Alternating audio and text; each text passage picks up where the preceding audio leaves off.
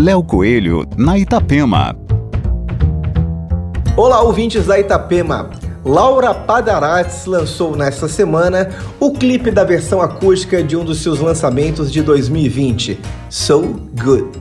A música fala sobre superação e empoderamento após um relacionamento tóxico e desgastante. A expressão so good, que em português significa tão bom, representa o sentimento de liberdade que a artista encontra após esse processo.